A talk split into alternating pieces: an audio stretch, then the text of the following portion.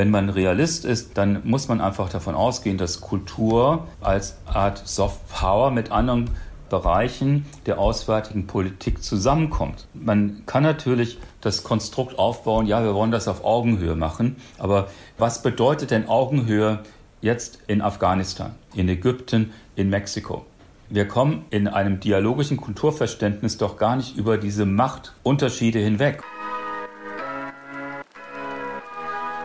Die Kulturmittler, der IFA-Podcast zu Außenkulturpolitik. Hallo und willkommen zur neuen Folge von Die Kulturmittler, dem Podcast des IFA zur Außenkulturpolitik. Mein Name ist Lara-Lena Gödde. Gerade in Krisenzeiten braucht es internationale Stabilität zwischen den Staaten. Und nicht immer kann oder sollte diese Stabilität durch militärische Stärke hergestellt werden. Neue Krisen wie die Corona-Pandemie oder die Klimakrise fordern andere Mechanismen. Wie können Staaten und internationale Beziehungen diesen Herausforderungen also begegnen? Als Antwort hört man oft mit Soft Power. Was Soft Power genau ist und was sie mit Außenkulturpolitik zu tun hat, darüber spreche ich heute mit einem Experten für dieses Thema. Mein Gast ist Helmut K. Anheier und er stellt sich an dieser Stelle erstmal selbst vor. Ich bin Professor für Soziologie an der äh, Hertie School of Governance, äh, ehemaliger Präsident der Hertie School von 2009 bis 2018 und seit äh, zwei Jahren nunmehr auch Professor an der Luskin School of Public Policy der University of California, Los Angeles. Und ich beschäftige mich außerhalb der Kulturpolitik, vor allem der auswärtigen Kultur- und Bildungspolitik, mit Fragen der Governance, der Indikatorenforschung und des sogenannten Non-Profit-Sektors. Und Helmut K. Anheier forscht zu Soft Power unter anderem im Rahmen eines Forschungsprogramms vom IFA und der Hertie School of Governance. Über die Ergebnisse aus diesem Projekt sprechen wir später noch. Jetzt aber erstmal die Frage, was genau muss man sich unter dem Begriff Soft Power denn vorstellen? Der Begriff Soft Power wurde von Joseph Nye äh, eingeführt und zwar als Gegenstück zu der Hard Power. Und Hard Power ist Abschreckung. Und Soft Power ist im Wesentlichen das Gegenteil von Abschreckung, sondern bedeutet die Bindung eines Landes an ein anderes Land durch die Herstellung einer kulturellen Affinität und Attraktivität. Während Hard Power in gewisser Weise abstößt, soll Soft Power Bindungen herstellen. Und das ist ein Verständnis aus dem Kalten Krieg. Also die Hard Power ging vor allem auf den Warschauer Pakt hinzu und äh, auf kommunistische Regime. Und die Soft Power sollte dann innerhalb des Westens, aber auch über den Westen hinweg genügend Bindungskraft in NATO, aber auch außerhalb der NATO schaffen. Und in welchem Verhältnis steht das dann zur Außen-, Kultur- und Bildungspolitik. Ich würde jetzt mal vermuten, so insgesamt generell kann man ja sagen, dass Soft Power quasi eine Art von Diplomatie und Zusammenarbeit ist. Was für eine Rolle hat da jetzt die Außenkultur- und Bildungspolitik? Ja, die, äh, sie ist Teil davon, nicht? Und äh, der Begriff AKBP, nicht Auswärtige Kultur- und Bildungspolitik, ist ein sehr deutscher Begriff, den Sie in anderen Ländern in dem Sinne gar nicht äh, finden. Da spricht man eher von äh, kultureller Diplomatie. Wir haben jetzt diesen Kunstbegriff im Deutschen und damit gemeint ist eigentlich die Arbeit von Organisationen wie das Goethe-Institut, die verschiedenen äh, Stiftungen, aber auch von ihrer Institution in der Vermittlung der deutschen Position, des deutschen Kulturangebots, äh, des Bildungsangebots ins Ausland hinein. Und das ist ein Instrument zur Schaffung von äh, Soft Power. Während Softpower also von Staaten ausgeübt wird, wird die Auswärtige Kultur- und Bildungspolitik, kurz AKBP, in Deutschland im Auswärtigen Amt verortet und mit der Unterstützung verschiedener Stiftungen und Mittlerorganisationen wie dem IFA umgesetzt. Im politischen Diskurs hört man immer wieder, dass Softpower zunehmend relevanter wird, wenn es darum geht, den Herausforderungen des 21. Jahrhunderts zu begegnen. Helmut K. Anheier hat mir erklärt, wie er die Entwicklung von Softpower wahrnimmt. Es war letztlich der Erfolg des Westens, auch über Soft Power, die jetzt, also im Hier und Heute, Ländern wie China und Russland also unseren Wettbewerbern sozusagen, äh, aufzeigt, wie wichtig es ist, jetzt nicht nur Hard Power aufzubauen, sondern auch eine Art Soft Power. Äh, Russland macht das jetzt oft mit äh, nicht den angenehmsten Mitteln, also das ist die Vermischung von Soft Power Richtung Propaganda, ist manchmal fließend und äh, China macht es dann über die Konfuzius-Institute äh, an Universitäten auch eine Art von Einflussnahme und über die neue Seitenstraßenpolitik, ne, die Infrastrukturpolitik, die aber äh, so Soft-Power-Elemente hat. Also Soft-Power ist wichtig geworden, weil der Westen durch andere wieder herausgefordert wird. Wie stehen denn Softpower und Hardpower in Relation zueinander? Gibt es da irgendwie so eine positive, fruchtbare Überschneidung, die sehr sinnvoll sein kann? Das ist äh, eine, sehr schwierige Frage. Denn es gibt Länder wie, äh, nehmen wir Deutschland, die mit Hardpower äh, fundamentale Schwierigkeiten haben und vielleicht deswegen auch auf, sehr auf Softpower setzen. Und es gibt Länder, die mit Softpower Schwierigkeiten haben. Das sind die USA mittlerweile.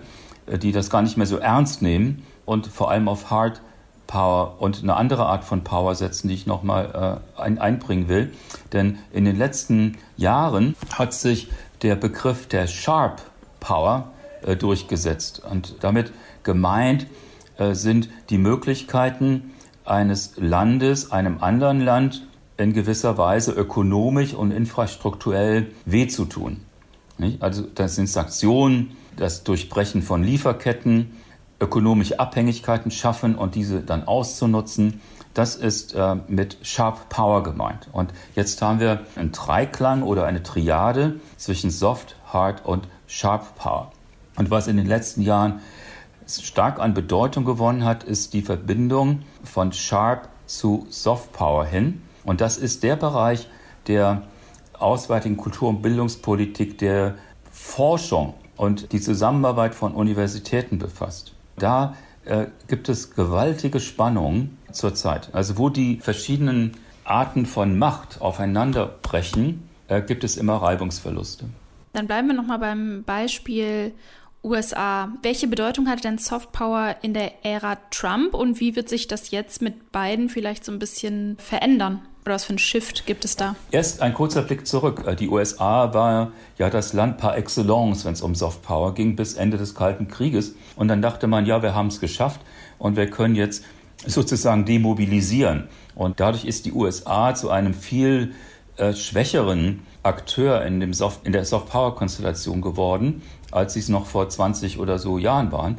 Äh, und das hatte sich unter Trump natürlich nochmal ganz stark durchgesetzt und äh, viele, gerade europäische Länder, waren ja geradezu entsetzt, nicht von dem, was man dort sehen äh, musste und das äh, sich Zurückziehen der USA auf sich selber. Das wird sich bei beiden teilweise verändern. Ich glaube, dass Soft Power einfach nicht den Stellenwert in den USA hat, den es zum Beispiel in Europa hat. Also die USA werden sich engagieren, man wird sich nicht so negativ zeigen, aber es gibt nicht mehr dieses Zugehen auf andere Länder und zu sagen, äh, lasst uns doch zusammenarbeiten auf dem Bereich äh, in, in Bildung, in Wissenschaft, in Kultur. Das, glaube ich, wird es nicht geben. Helmut K. Anheier hat es eben schon gesagt. Die Idee von Softpower stammt eigentlich aus der Zeit des Kalten Krieges. Damals haben die USA ihre Außenpolitik vor allem darauf ausgerichtet, antikommunistische Allianzen zu sichern, zum Beispiel in Europa.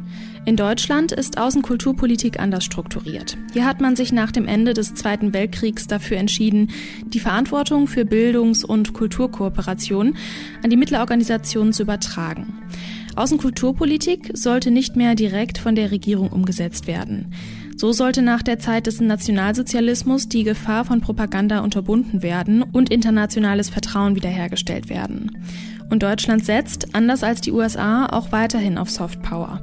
Aber schauen wir da noch mal genauer hin. Welche Rolle spielt Soft Power in Deutschland? Deutschland setzt ja darauf, dass es eine Supermacht in Soft Power äh, wird. Nicht? Auch vielleicht, um zu vermeiden, dass man sich äh, mehr über andere Arten von Macht äh, damit auseinandersetzen muss. ich glaube, dass Deutschland zurzeit im Vergleich zu anderen europäischen Ländern und auch den USA sehr gut dasteht. Nicht? Es hat eine hohe Wertschätzung. In den Soft Power Rankings ist es immer ganz oben äh, oder mit oben. Die Wahrnehmung in den meisten Ländern äh, ist sehr positiv. Man hat Vertrauen in Deutschland. Aber es gibt auch immer wieder ein kompetitives Element in der äh, deutschen auswärtigen Bildungs- und Kulturpolitik, gerade auch im äh, Bereich der Corona-Krise. Nicht? Äh, das geht jetzt nicht so sehr von Deutschland aus, aber Sie haben vielleicht mitgekriegt, wie Großbritannien die anfänglich höheren Impfquoten als äh, Trumpf genommen hat und sagt, wir sind jetzt viel agiler, weil wir nicht mehr in der Europäischen Union sind. Das heißt, da wird auch die Positionierung von äh, Soft Power sehr kompetitiv gesehen. Was muss sich denn in der AKBP Deutschlands ändern, dass Deutschland äh, weiterhin gut dasteht in Sachen Softpower oder vielleicht sogar noch besser dasteht? Ja, also auf der positiven Seite äh, hat ja der Bereich der auswärtigen Kultur- und Bildungspolitik in den letzten Jahren mehr Mittel erhalten vom Bundeshaushalt und das ist durchaus zu begrüßen. Es wird sehen, wie das jetzt in der neuen Regierung äh, weitergeht, aber ich glaube, keine der möglichen Koalitionen wird da hat ein Interesse daran, da groß was zu ändern. Wir haben bei der deutschen Bildungs äh, auswärtigen Bildungs- und Kulturpolitik im Vergleich zum Beispiel mit äh, Frankreich und Großbritannien äh, oft die lokale Einbettung vermisst. Nicht? Man muss in Ägypten anders agieren als in Serbien, in Kenia oder in Mexiko. Und wir hatten den Eindruck, dass von der Strategie her zu sehr einheitlich gedacht wird. Man könnte zum Beispiel die, Sprach, äh, die, die Sprachvermittlung des Goethe-Instituts breiter aufstellen, wenn man mehr mit lokalen Kräften arbeiten würde. Was zum Beispiel Frankreich und Großbritannien machen. Und äh, Deutschland arbeitet da mit einem anderen Geschäftsmodell. Aber das bedeutet letztendlich, dass wir die Nachfrage nicht bedienen können. Es wollen also viel mehr Leute Deutsch lernen, als wir anbieten. Das ist jetzt ein Beispiel. Ne? Was eigentlich ganz, was sehr gut läuft, ist der Bereich Bildung. Äh, die Pasch-Schulen sind ein großer Erfolg. Was auch gut läuft, sind die internationalen Kooperationen nicht nur in Europa, denken Sie an Erasmus nee, oder äh, Horizon 2020, sondern auch darüber hinaus äh, ist Deutschland gut eingebettet. Wo es noch fehlt, ist in dem Bereich Medien. Ich glaube, vor allem die sozialen Medien, da müsste man sich noch mal viel besser darüber äh, unterhalten, wie man effektiver äh, bestimmte Bevölkerungsgruppen erreicht. Wir haben das zum Beispiel in Ägypten gesehen. Man erreicht die äh, Eliten, man erreicht die obere Mittelklasse, die Bildungs Schichten in Kairo und Alexandria, aber man erreicht eigentlich keinen auf dem flachen Land. Und das müsste durch die neuen Medien eventuell möglich sein. Doch es gibt auch Kritik am Begriff Soft Power. Gerade weil der Begriff aus der Zeit des Kalten Krieges kommt und Soft Power in der Forschung teilweise auch mit Propaganda verglichen wird. Eine Kritikerin ist die Kulturwissenschaftlerin Sigrid Weigel, die übrigens in Folge Nummer 20 von unserem Podcast zu Gast war. Sie sagt, Begriffe wie Softpower würden der Idee entspringen, dass man Kultur für machtpolitische Interessen instrumentalisieren könne. Mit einer kooperativen Zusammenarbeit auf Augenhöhe habe das nicht viel zu tun. Ich habe Helmut K. Anheier gefragt, ob er dieser Kritik zustimmt. Es ist ein schönes Argument, äh, was sich ja äh, häufig in Deutschland findet. Äh, ich denke aber, das ist zu einfach gedacht. Ich bin da ganz realist und würde dem entgegenhalten, dass Kulturpolitik immer in gewisser Weise instrumentalisiert wird, egal ob es jetzt äh, Innenpolitik oder Außenpolitik ist. Und ähm, man darf, glaube ich, jetzt nicht, und das sage ich in Anführungsstrichen, den äh, etwas elitären Anspruch haben, als wenn Kultur etwas ganz anderes wäre als andere Bereiche der Politik. Sie finden Kulturpolitik mit der Wirtschaftspolitik zusammen mit der Verteidigungspolitik, mit der Sicherheitspolitik, in der Bildungspolitik, in vielen Bereichen kommt die Kultur zu tragen. Und äh, wenn man Realist ist, dann muss man einfach davon ausgehen, dass Kultur als Art Soft Power mit anderen Bereichen der auswärtigen Politik zusammenkommt. Man kann natürlich das Konstrukt aufbauen, ja, wir wollen das auf Augenhöhe machen, aber äh, was bedeutet denn Augenhöhe jetzt äh, in Afghanistan? Was bedeutet Augenhöhe in Ägypten, in Mexiko? Wir kommen in einem dialogischen Kulturverständnis doch gar nicht über diese Machtunterschiede hinweg und wir sollten die offen äh, diskutieren. Aber wir sollten nicht davon ausgehen, dass das notwendigerweise immer sehr kooperativ ist und, oder sein kann. Denn äh, wie Brecht sagte, die Verhältnisse sind nicht so. Es geht letztendlich bei der auswärtigen Bildungs- und Kulturpolitik um eine gewisse vorteilhafte Positionierung der Bundesrepublik. Und das äh, auf Augenhöhe hat so viele Voraussetzungen, die ich einfach nicht sehe in Ländern, in denen wir es mit sehr schwierigen Bedingungen zu tun haben. Das würde ich also dem entgegensetzen. Ist ein schöner Gedanke, aber ich weiß nicht, ob er wirklich äh, tragbar ist. Und ich, ich, muss auch sagen, ich habe das ja untersucht, ne, in der Ukraine, in Ägypten, in Kenia und anderen Ländern, wie schwierig es ist, dieses Prinzip auf Augenhöhe äh, durchzuhalten, weil man auch die, die Dynamik der Politik in dem Land, in dem man ist, unterschätzt. Und man wird immer wieder eingenommen von den lokalen Eliten, die ja untereinander dann oft zerstritten sind. Trotzdem hat auch Helmut K. Anheier durchaus Kritik daran, wie Softpower genutzt wird. Wie der Golfstaat Katar seine Softpower einsetzt, das könne man zum Beispiel sehr kritisch betrachten. Denn besonders seit Katar als Gastgeber der Fußball-WM 2022 ausgewählt wurde, setzt das Land auf kulturellen Austausch und nutzt außenpolitische Beziehungen, um sein Image aufzubessern. Das geschieht zum Beispiel durch Investitionen in den Bereichen Sport und Universitäten. Was dabei in den Hintergrund gerät, die menschenrechtliche Lage im Land ist prekär. Darum hat Helmut K. Anheier nochmal klargestellt, Softpower ist nicht per se etwas Gutes. Das hatte ich vielleicht zu Anfang zu wenig zum Ausdruck gebracht. Softpower ist jetzt nicht unbedingt sehr positiv.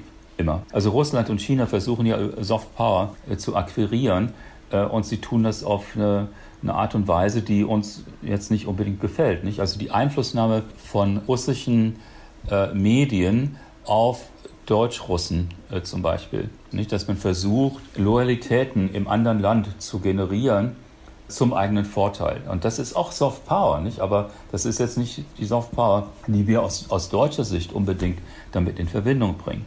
Ja, das Beispiel von Katar ist ähnlich wie das Beispiel von Russland anzuführen, denn hier geht es um Einflussnahme von Seiten Russlands auf ähm, äh, die deutsche Bevölkerung, auch mit Desinformation. Und im, Beispiel von Katar geht es eigentlich um eine sehr radikale, man würde sogar sagen brutale Positionierung eines autokratischen Landes, das sich über äh, die Fußball-Weltmeisterschaft respektierlicher darstellen will. Und es sind auch Art von Soft Power, aber die muss man nicht unbedingt positiv sehen. Katar will ein Branding, will ein Marketing des Landes und Russland will eine, will eine Einwirkung, eine, eine Einmischung in die internen Verhältnisse der Bundesrepublik erreichen. Über Soft Power, in dem Sinne über die sozialen Medien. Wir haben jetzt schon einige verschiedene Beispiele von Softpower und Außenkulturpolitik gehört. Aber wie lässt sich das eigentlich weltweit vergleichen? Die bisher vorliegenden Studien haben sich ausschließlich auf wenige europäische Länder und deren auswärtige Kulturpolitik konzentriert. Nicht-europäische Länder wie die USA, China oder Russland sind dabei außen vor geblieben. Um diese Lücke zu schließen, hat das Forschungsprogramm des IFA zusammen mit der Hertie School das erste international vergleichende Daten- und Informationssystem zur AKBP entwickelt. Dieses Vergleichssystem heißt External Cultural Policy Monitor, kurz ECP. Ich habe Helmut K. Anheier gebeten, mir den ECP-Monitor mal genauer zu erklären. Also äh, ECP, also External Cultural Policy äh, Monitor, ist ein Begriff, den wir erfunden haben uns ist auch erstmal nichts Besseres eingefallen, weil der Begriff, den wir in Deutschland haben mit der auswärtigen Kultur- und Bildungspolitik, der ist etwas sperrig, wenn man den in andere Länder hin exportiert. Und wir dachten, die Formel ICP hilft uns da. Ähm, also der ist noch nicht so landläufig, ne? aber wir hoffen natürlich, dass jetzt ähm, immer mehr Leute verstehen, was wir damit meinen. Der Grund, warum es den ICP gibt, ist ein ganz einfacher. Wir haben einen eklatanten Informations- und Datenmangel, wenn es um diese auswärtige Kulturpolitik geht. Nicht? Und äh, das gegenseitige Unverständnis äh, ist relativ hoch und dem wollten wir entgegenwirken und eine Informationsplattform schaffen, damit Interessierte in der Politik, in der Kultur, in der Wissenschaft sich einen Einblick darüber schaffen können, wie denn die auswärtige Bildungs- und Kulturpolitik von, sagen wir, Russland, sich zu der von Frankreich oder den USA verhält.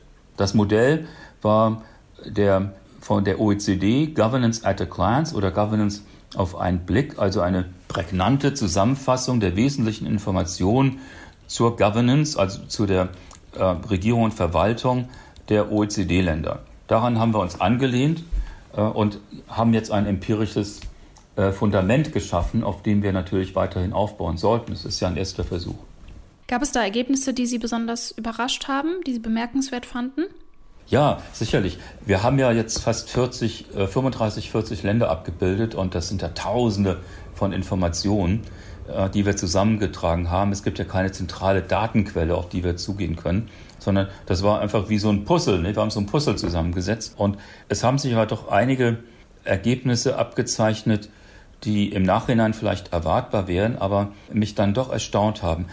Einmal gibt es relativ wenige äh, sogenannte Big Players in dem Feld. Das sind vielleicht 10, 15 Länder von 200, nicht? die eine ausgeprägt entwickelte auswärtige Bildungs- und Kulturpolitik haben. Äh, die meisten Länder äh, arbeiten auf der regionalen Ebene.